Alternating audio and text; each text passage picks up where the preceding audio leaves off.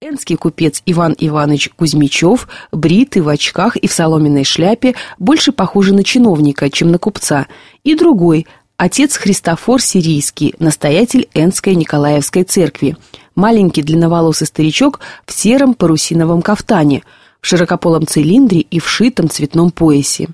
Первый о чем-то сосредоточенно думал и встряхивал головою, чтобы прогнать дремоту – на лице его привычная деловая сухость боролась с благодушием человека, только что простившегося с родней и хорошо выпившего. Второй же влажными глазками удивленно глядел на мир Божий и улыбался так широко, что, казалось, улыбка захватывала даже поля цилиндра. Лицо его было красно и имело озябший вид.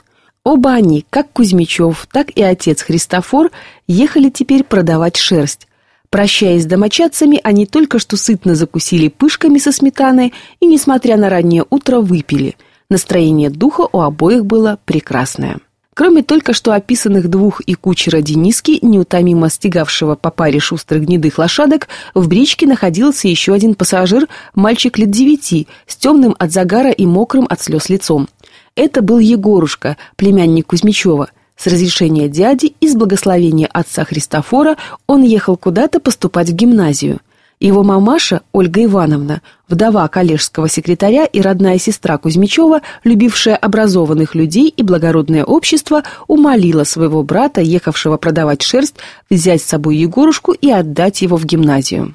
И теперь мальчик, не понимая, куда и зачем он едет, сидел на облучке рядом с Дениской, держался за его локоть, чтобы не свалиться, и подпрыгивал, как чайник на конфорке. От быстрой езды его красная рубаха пузырем вздувалась на спине, и новая ямщицкая шляпа с павлиним пером то и дело сползала на затылок. Он чувствовал себя в высшей степени несчастным человеком и хотел плакать.